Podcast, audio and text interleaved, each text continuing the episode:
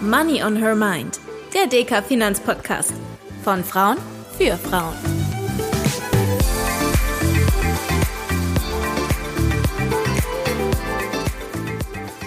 Hallo und herzlich willkommen zu einer neuen Folge von Money on Her Mind, dem DK Finanzpodcast von Frauen für Frauen. In unserer letzten Folge haben wir uns ja über das Thema Budgetplanung unterhalten und darüber, warum es überhaupt so wichtig ist, sich erstmal einen guten Überblick über das Thema Finanzen zu verschaffen, bevor wir überhaupt das allererste Mal investieren oder anlegen können. Bevor wir damit jetzt aber tatsächlich anfangen können, fehlt uns noch ein weiterer wichtiger Schritt. Wir brauchen nämlich erst noch ein eigenes Depot, damit wir überhaupt einen Ort haben, wo wir unsere Fonds und Aktien parken können. Deshalb sprechen wir in der heutigen Folge darüber, was bei der Eröffnung zu bedenken ist und wie ich mich auf so ein Beratungsgespräch in meiner Sparkasse mit meiner Beraterin oder meinem Berater zum Thema Wertpapiere am besten vorbereiten kann. Ich freue mich deshalb ganz besonders, dass wir heute Verstärkung bekommen haben, um euch auf dem Weg zum ersten eigenen Depot zu begleiten. Bei uns im Studio ist Marie-Christine Schläge. Sie ist Privatkundenberaterin bei der Rheinhessen-Sparkasse und auch wieder mit dabei ist Dr. Gabriele Wiedmann, DK-Volkswirtin und Rohstoffexpertin. Schön, dass ihr beide hier seid. Hallo Tanja. Hallo Tanja. So, ihr zwei, bevor wir überhaupt zur Depoteröffnung kommen, habe ich zunächst noch eine ganz grundsätzliche Frage. Für diejenigen unter uns, die noch nicht so viel Erfahrung mit Wertpapieren haben, könnt ihr vielleicht noch mal ganz kurz zu Beginn erklären, was so ein Depot überhaupt ist? In einem Depot werden Wertpapiere verwahrt. Und wenn man das weiß, dann weiß man nicht viel mehr. Aber wenn wir zurückschauen in die Vergangenheit, was sind eigentlich Wertpapiere? Ursprünglich, früher, als es noch nicht so viele Computer gab, da waren das wirklich richtige Papiere. Also die Anteilsscheine in Unternehmen, die Aktien, das waren große Papierbögen, die Schuldverschreibungen waren Papiere, auch Fondsanteile war Papier und das hat man tatsächlich dann irgendwann mal nicht mehr zu Hause gelagert, sondern hat es bei Banken in so Depots verwahrt, das Papier. Und heutzutage, wo diese ganzen Wertpapiere nur noch elektronisch irgendwo dokumentiert sind, also wo nur noch irgendwo steht, Gabriele Wiedmann gehört, Punkt, Punkt, Punkt, sagt man trotzdem weiterhin Depot, obwohl da kein Papier mehr rumliegt, sondern nur noch dokumentiert ist, so viele Anteile von dem Fonds, so viele Aktien, so viele Schuldverschreibungen gehören mir. Und jetzt liegt ja nicht nur kein Papier mehr rum, sondern damit es noch ein bisschen komplizierter wird, gibt es ja auch verschiedene Möglichkeiten, an so ein Depot zu kommen. Was für Lösungen gibt es denn und wonach sollte ich entscheiden, was die richtige für mich ist? Ich kann es ganz klassisch so machen, wie man es schon ganz lange macht, nämlich ich gehe zu meiner Hausbank, zu meiner Sparkasse, sage zu meiner Beraterin, ich möchte gerne ein Depot eröffnen und dann macht die Beraterin oder der Berater das gemeinsam mit mir. Ich kann aber auch in der neuen Welt natürlich sowas bei einem Online-Broker machen. Alles elektronisch. Ich gehe ins Internet, folge einfach nur der Anleitung. Das ist manchmal auch ein bisschen komplizierter, was man da dann alles noch vorweisen muss, aber auch das funktioniert. Das ist dann aber verbunden mit einem Online-Depot, wo ich nur selbst meine Entscheidungen treffe. Da hilft mir keiner. Und inzwischen in der ganz neuen Welt gibt's ja auch die Fintechs oder die Robo-Advisors, wo es gewissermaßen Roboter gibt, die mich beraten in der elektronischen Welt. Und da kann ich dann sogar eine Art Vermögensverwaltung machen. Da werden mir elektronisch die gleichen Fragen gestellt, die mir auch eine Beraterin bei der Sparkasse stellt. Wenn ich mich jetzt nicht so gut auskenne, dann wäre mein erstes Gefühl, dass so ein persönliches Beratungsgespräch wahrscheinlich sehr viel Mehrwert für mich hätte. Also doch der Weg in die Hausbank oder die Sparkasse als erster Ansatzpunkt. Könnt ihr noch mal kurz für mich zusammenfassen, was sind denn alles so die Vorteile von der persönlichen Beratung? Also zunächst äh, würde ich sagen, allein schon ähm, meistens ist ja die Hausbank in Wohnortnähe, man hat nicht so weit, Klar, ich meine, online ist auch sehr einfach. Wenn man sich jedoch so gar nicht auskennt, ist es doch schon besser, wenn man zu seinem Berater geht oder zu seiner Hausbank und sagt, okay, ich mache mir mal einen Termin. Ich lasse mich wirklich von ähm, einem Berater vor Ort beraten, der äh, auch menschlich da ist. Ich sage mal, online ist auch nicht für jeden so gedacht. Es ist auch einfach ein bisschen bequemer. Ich muss äh, jetzt online nicht unbedingt äh, so viele Sachen eingeben.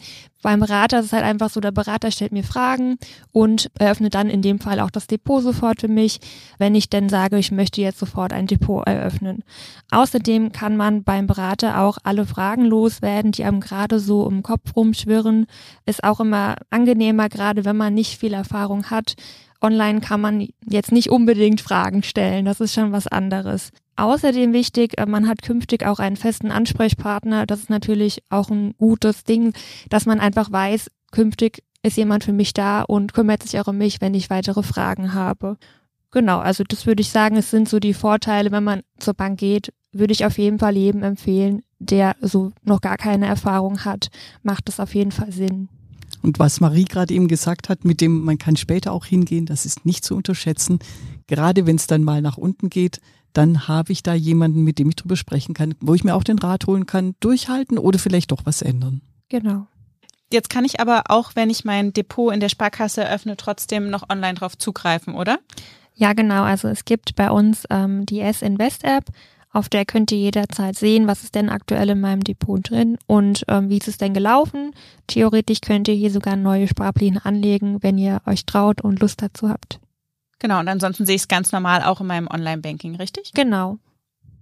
Jetzt weiß ich ja aus eigener Erfahrung, dass es ein bisschen Überwindung kostet, sich mit so einem ganz neuen Thema auseinanderzusetzen. Zumindest ging es mir mit meinen Finanzen auch ganz lange so.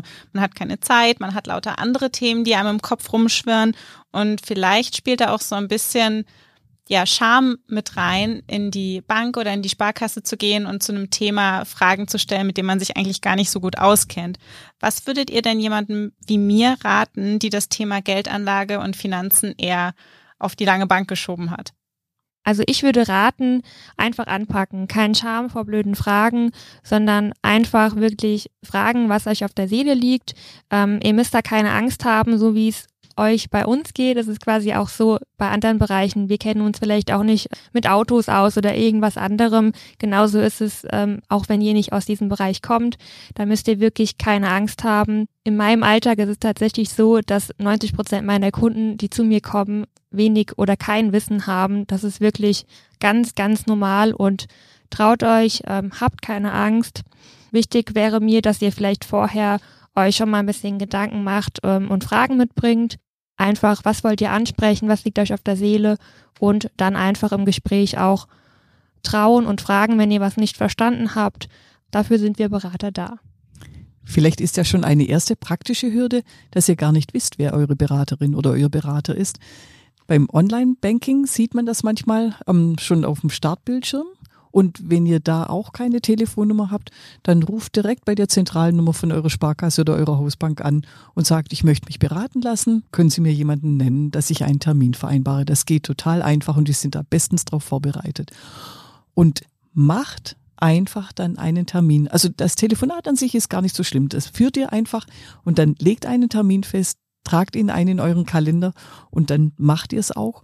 Oder falls ihr mutig genug seid und ihr macht das mit Online-Brokerage oder ihr also wollt ein Online-Depot eröffnen oder mal bei einem Robo-Advisor was ausprobieren, auch da rate ich euch, schreibt es euch in den Kalender rein, sucht euch einen Termin, wo ihr mal einen halben Tag Zeit habt, nur wenn es im Kalender steht oder wenn ihr euch den Wecker stellt am Handy für einen bestimmten Tag, dann tut ihr es auch. Und ihr merkt dann, egal was ihr davon macht, es ist gar nicht so schlimm, es macht sogar Spaß und ihr seid dann froh, dass ihr was angefangen habt. Wie ist es denn, Marie, wenn ich jetzt als Kundin, die sich nicht so gut mit der Geldanlage auskennt, in die Sparkasse kommt oder die wenig Erfahrung hat? Wie läuft so ein Gespräch in der Regel ab?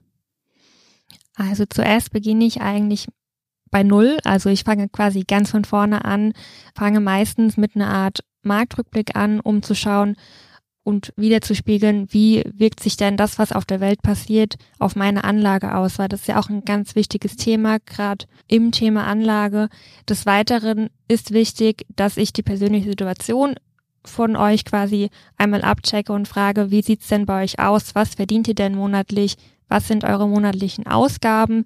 Wir wollen ja auch, dass ihr am Ende vom Monat noch äh, eure Lebensmittel kaufen könnt und nicht nur wegen eurer Anlage darauf verzichten müsst.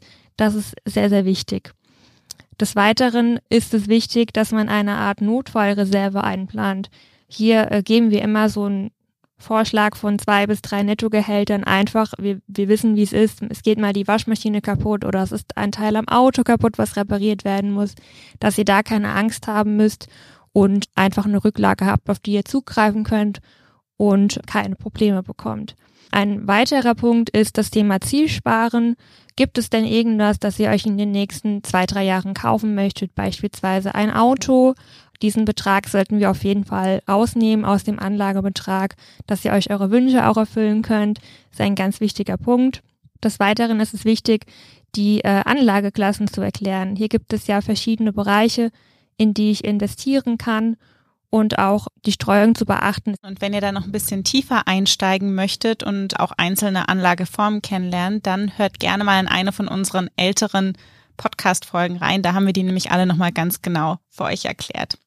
Aber da gibt's ja auch noch ein paar andere Fragen, Marie, die du stellst in so einem Beratungsgespräch, zum Beispiel in Bezug auf den Anlagehorizont. Kannst du uns da nochmal ein bisschen erklären, was auf einen zukommt? Genau, also wichtig, bevor man das passende Produkt oder die passende Anlage findet, ist ja überhaupt mal abzuklären, für was möchtet ihr denn überhaupt Geld anlegen? Ähm, ist es denn für die Altersvorsorge gedacht oder eher zu dem Vermögensaufbau, dass ihr einfach mal ein bisschen Wertentwicklung und Rendite, Zinsen und so weiter mitnehmen könnt? Ähm, für was ist denn eigentlich die Anlage gedacht? Das ist so die erste Frage, die ich stelle. Des Weiteren müssen wir auf jeden Fall berücksichtigen, gibt es denn eine gewisse Frist? Also die, wie sollte die Laufzeit sein, die ihr euch vorstellt? Bei der Anlage spielt auf jeden Fall ein wichtiges Thema, weil auch hier gibt es natürlich verschiedene Anlagemöglichkeiten, die auch unterschiedlich lang laufen sollten.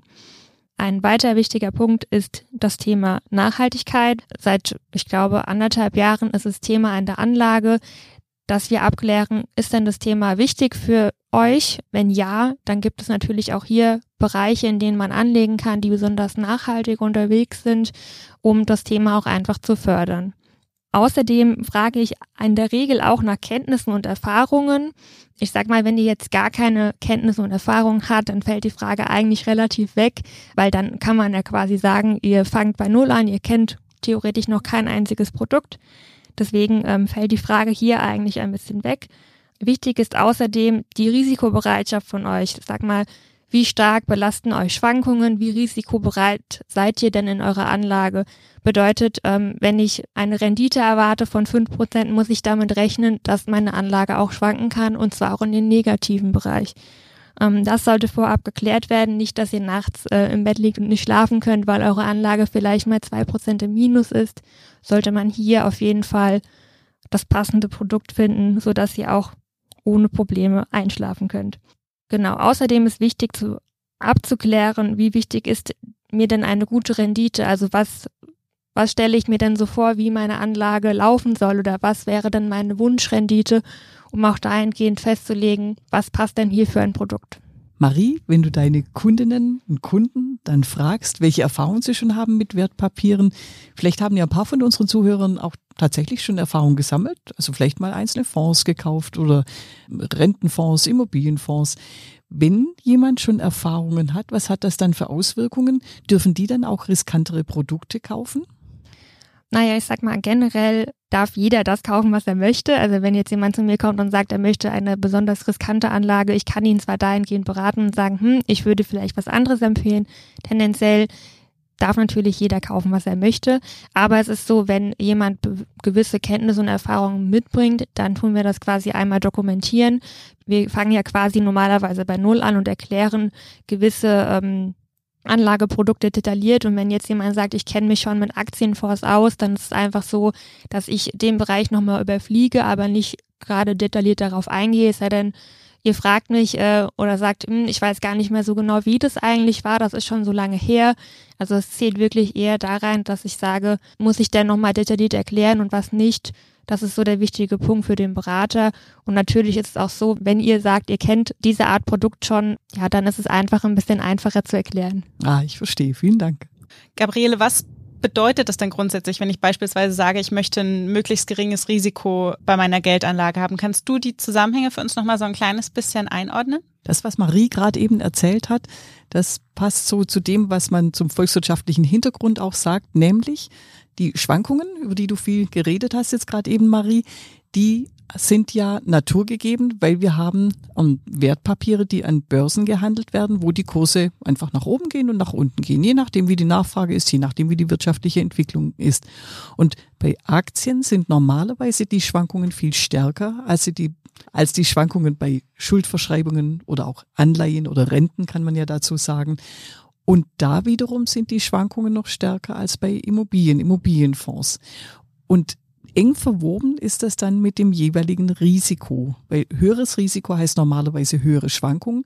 aber dafür dann im Durchschnitt eben auch die höhere Rendite. Und den Zusammenhang, den müssen wir uns gut merken, weil wenn wir antworten, also wenn wir mit Marie ins Gespräch gehen, ins Beratungsgespräch und wir sagen, oh, aber Schwankungen halte ich nicht aus und Verluste halte ich auch nicht aus, müssen wir einfach im Gegenzug damit rechnen, dass wir insgesamt auch eine geringere Renditeerwartung haben. Und das ist das Schöne bei dem Gespräch mit einem Live-Menschen wie mit Marie oder dem eigenen Berater, der Beraterin, dass die dann eben auch sagen können, naja, aber du weißt jetzt schon, liebe Kundin, liebe Kunde, wenn du jetzt sagst, du hältst ganz wenig Schwankung aus, dann hast du auch eine geringere Renditeerwartung. Und das muss man sich eben überlegen, was man da aushält und was man haben möchte. Welchen Rat würdet ihr denn einer Kundin oder einem Kunden grundsätzlich auf so ein Gespräch mit auf den Weg geben wollen? Gibt es so eine Art Checkliste, die ich mir im Kopf machen kann, bevor ich in so eine Gesprächssituation reinlaufe, damit nicht nur ich möglichst viel aus dem Gespräch mitnehmen kann, aber auch damit meine Beraterin oder mein Berater mir da möglichst viel Wissen vermitteln können? Also was ich immer rate, ähm, als Kunde sich auf jeden Fall vorzubereiten. Ich meine, ich sollte mir vorab ähm, schon mal Gedanken darüber machen, welche Fragen sind mir denn wichtig oder die gegebenenfalls auch sogar notieren und mitbringen, damit man auch einfach nichts vergisst. Außerdem ist es wichtig, dass man seine finanziellen Verhältnisse kennt. Also was verdiene ich monatlich, was gebe ich denn monatlich überhaupt aus, so was brauche ich an Geld, das nicht angelegt werden kann. Des Weiteren, naja, gibt es vielleicht noch woanders ein Sparbuch, irgendwelches Geldvermögen, das vielleicht bei einer anderen Bank sogar rumliegt, sollte ich auf jeden Fall auch mitnotieren und mitbringen, damit der Berater auch weiß, was ist überhaupt da. Ähm, was ganz, ganz wichtig ist auch, ist, ähm, dass ihr euch vielleicht vorab schon mal einen Betrag überlegt, was könnt ihr euch denn vorstellen? Ihr müsst das nicht machen, aber es ist oft so in meinen Beratungsgesprächen, dass Kunden kommen und sagen, ach ja, darüber habe ich mir gar keine Gedanken gemacht oder ich weiß jetzt gar nicht, was ich mir da so vorstelle. Überlegt euch vor, was wäre denn wirklich ein Betrag, den ihr euch vorstellen könnt, ohne Probleme monatlich äh, wegzulegen oder auch vielleicht von eurem Geldvermögen, welchen Anteil möchtet ihr gerne anlegen. Das wäre auf jeden Fall hilfreich auch für den Berater, dass man da schauen kann, was passt. Ähm, wichtig wäre vielleicht auch noch, ähm, wenn ich vorab weiß, was ich vielleicht gar nicht möchte oder welches Thema ich komplett rausnehmen möchte, dass ich das auch ähm, aufschreibe und mitbringe und sage, hier, also damit habe ich mich schon beschäftigt, wenn das denn der Fall ist und sage, das ist gar nichts für mich, das möchte ich nicht. Genau, ansonsten würde ich sagen, einfach Interesse und Freude mitbringen am Thema und nicht zu schüchtern sein. Und der Grund, warum Marie sagt, es ist wichtig, dass ihr euch vorher schon überlegt, was habt ihr schon an Geldvermögen, also Sparbücher, vielleicht auch Versicherungen, die Kapital bilden, ist, ähm, wenn ihr die Fragen von Marie beantwortet habt, dann kommt am Ende eine ideale Aufteilung raus für euch. Also welche Anteile ihr für euren Risikotypen dann in Aktien, in Renten, in Immobilien legen sollt. Und diese ideale Aufteilung, die könnt ihr im Beratungsgespräch natürlich auch nur dann erreichen, wenn das gesamte Geldvermögen, was schon da ist, wenn man das auch reinnimmt, dass das dann wirklich zu eurem Typ und am Ende auch zu euren Renditeerwartungen passt. Jetzt nehme ich mit, ich muss also ganz gut Bescheid wissen, wie es eigentlich um meine finanzielle Situation bestellt ist. Aber so super viel Finanzwissen, wenn ich das jetzt für dieses erste Gespräch noch nicht habe, ist auch okay. Das erarbeitet man sich dann gemeinsam nach und nach. Genau. Und traut euch wirklich, gerade in dem Gespräch, auch wenn ihr was nicht versteht oder wenn euch ein Produkt angeboten wird, wo ihr nicht recht wisst, ist das jetzt ein Immobilienfonds oder ein Rentenfonds oder ist das irgendwie eine Mischung aus Aktien und Renten? Fragt nochmal nach. Oder wenn euch ein Zertifikat angeboten wird, dann fragt auch da nochmal nach, in welche Gruppe gehört das? Das gehört zu den Renten, zu den Anleihen eigentlich. Traut euch, die Fragen zu stellen und wenn ihr was nicht versteht, nachhaken. Es wird nie jemand denken, oh, seid ihr dumm, sondern es wird immer die Beraterin der Berater denken, toll, die interessiert sich. Genau, die haben ja auch zugehört. Genau. Jetzt gibt's neben den ganzen inhaltlichen Punkten ja aber auch noch so ein paar ganz praktische Dinge, die ich wahrscheinlich mitbringen muss, wenn ich jetzt auf dem Weg bin, mein Depot zu eröffnen. Marie, was sind denn das für Sachen, die ich da brauche? Und gibt es irgendwelche Besonderheiten oder Ausnahmen? Genau, also generell kann theoretisch jeder, der seinen dauerhaften Wohnsitz quasi hier hat, in Deutschland äh, bei uns ein Depot eröffnen. Dazu benötigen wir einen aktuellen Ausweis, Personalausweis, ähm, je nachdem, was ihr habt, Reisepass, andere Pässe, je nachdem. Wichtig ist nur, auf dem Personalausweis steht ja die Wohnadresse drauf. Auf verschiedenen Reisepässen steht ja oftmals keine Wohnadresse drauf. Die brauchen wir ganz dringend. Bedeutet, habt ihr keinen normalen Personalausweis mit Adresse, benötigen wir einfach eine aktuelle Meldebestätigung. Die darf nicht älter als sechs Monate sein. Einfach, dass wir auch wissen, dass die ganz aktuell ist. Des Weiteren benötigen wir eure Steueridentifikationsnummer. Das ist auch ein ganz, ganz wichtiger Punkt, ähm, weil wir die einfach im System eingeben müssen. Auch den Ausweis oder Pass müssen wir uns kopieren, damit er auch hinterlegt ist bei uns.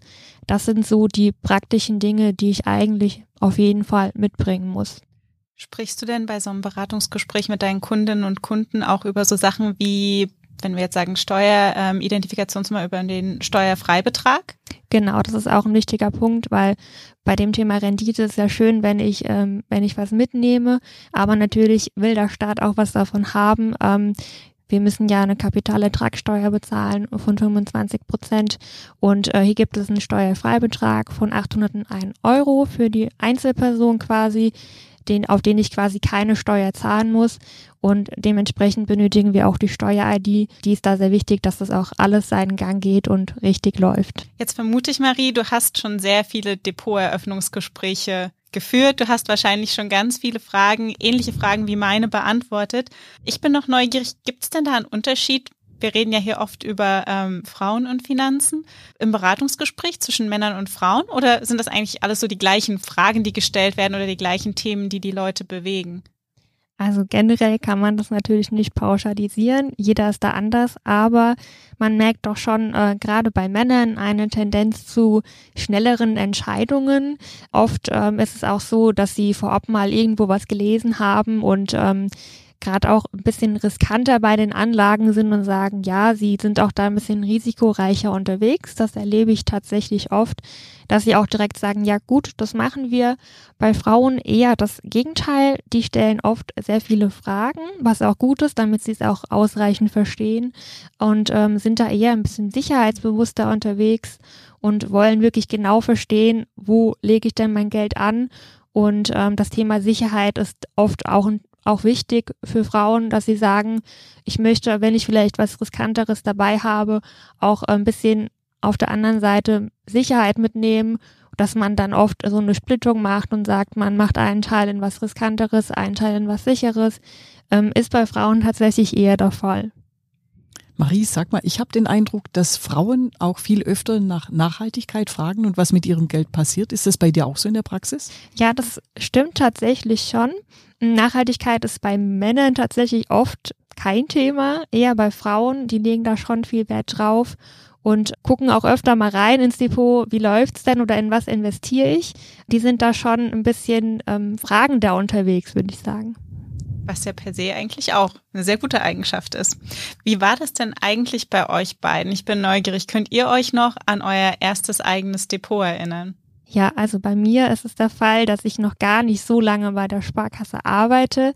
Also ich habe früher in einem ganz, ganz anderen Bereich gearbeitet, im Verkauf Richtung Einzelhandel.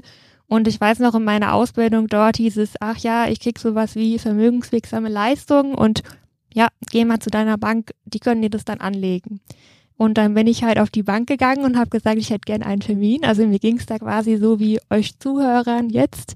Ähm, und habe dann einen Termin vereinbart bei meiner Bank und äh, habe mir das dann angehört und war auch, naja, voll überfordert mit dem Thema erstmal, weil so, ich kannte mich damit gar nicht aus, habe mich auch nicht wirklich damit beschäftigt früher ja, habe mich dann beraten lassen und bin dann auch relativ zufrieden aus dem Gespräch raus, habe mein erstes Depot eröffnet und meine vermögenswirksamen Leistungen angelegt. Das ist ein sehr guter Punkt, weil tatsächlich äh, höre ich das auch bei mir im Freundeskreis immer wieder richtig oft, dass die meisten gar nicht wissen, dass sie eigentlich einen Anspruch auf vermögenswirksame Leistungen haben und was sie damit eigentlich anfangen können. Deshalb ähm, super, dass du das nochmal erwähnt hast.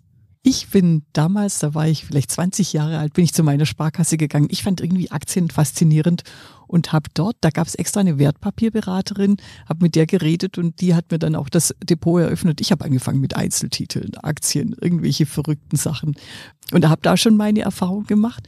und habe dann auch, als ich älter wurde, so so in Studiumszeiten, da kam das dann auf mit den Online-Brokern. Da habe ich mir auch mal online so ein, so ein Depot eröffnet, dann bei einem Online-Broker. Das war schon abenteuerlich. Wenn man wirklich weiß, also wenn jetzt was schief geht, da ist niemand, der mir helfen kann. Und was muss ich jetzt da machen, wenn ich irgendwie was hinschicke? Aber es hat funktioniert und auch das war natürlich lustig, weil da niemand reingeredet hat und ich das alles selbst gemacht habe. Auch da habe ich natürlich unterschiedlichste Erfahrungen gemacht. Da habe ich manchmal auch echt einen Quatsch gekauft, der dann am Ende nicht so gut lief. Zum Abschluss würde ich jetzt auf jeden Fall gerne noch wissen, wenn ich jetzt zur Sparkasse komme und mein Depot eröffne, was mache ich denn, wenn ich das habe und ich habe meine Produkte ausgewählt, bekomme ich dann auch weiterhin noch Unterstützung oder bin ich dann, so wie Gabriele es erfahren hat, bin ich dann mehr oder weniger auf mich allein gestellt?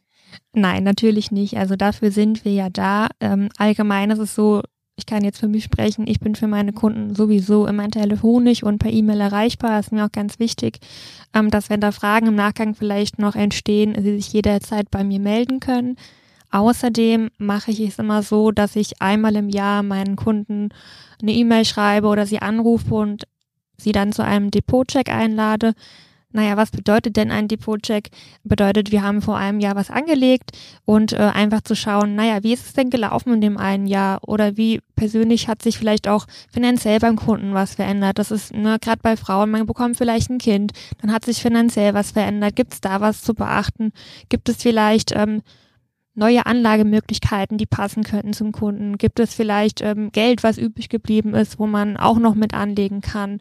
Einfach um den Kunden auch da nicht alleine zu lassen und zu sagen, hey, jedes Jahr treffen wir uns, jedes Jahr schauen wir uns an, wie ist denn gelaufen bei Ihnen im Depot und ähm, ja, einfach da auch den Kunden die Angst zu nehmen, dass sie alleine gelassen werden. Das ist nicht der Fall. Dafür sind wir wirklich da. Außerdem muss ich sagen, den Tipp gebe ich all meinen Kunden, wenn, wenn man frisch etwas angelegt hat, guckt nicht jeden Tag in eure Online-Banking-App, wie ist es denn gelaufen. Man kann nach zwei Tagen noch nicht erwarten, dass ähm, das Depot 20 Prozent oder 10 Prozent im, im Plus ist. Man muss dem Ganzen Zeit geben. Das ist ein ganz, ganz wichtiger Faktor, den ich da einmal mitgebe. Und vergesst nicht, im Normalfall, wenn es bei euch gut läuft, beruflich, dann werdet ihr ja im Zeitablauf auch mehr Geld verdienen. Es wird dann mehr Geld übrig bleiben. Und auch dann ist ein Gespräch mit eurer Beraterin, mit eurem Berater die Chance, dass ihr eure monatlichen Sparraten beispielsweise hochnehmt. Denn auch dadurch wird ein Vermögen größer, dass man mit der Zeit dann monatlich mehr beiseite legt. Ja, danke ihr zwei für die vielen praktischen Ratschläge und ich hoffe, wir konnten euch, liebe Hörerinnen, die bislang vielleicht noch kein Depot haben, ein wenig die Sorge vor der Eröffnung, vor dem Beratungsgespräch nehmen. Wir haben gelernt, es ist gar nicht so schlimm, noch nicht alles zu wissen und selbst nachdem ihr das Depot eröffnet habt, sind eure Beraterin oder euer Berater noch weiter für euch da und euch stehen viele Ressourcen zur Verfügung. Falls ihr jetzt aber trotzdem noch Fragen an, an uns habt, könnt ihr uns gerne unter podcast.dk.de schreiben und wir freuen uns, wenn ihr auch das nächste Mal wieder reinhört. Vielen Dank und bis bald.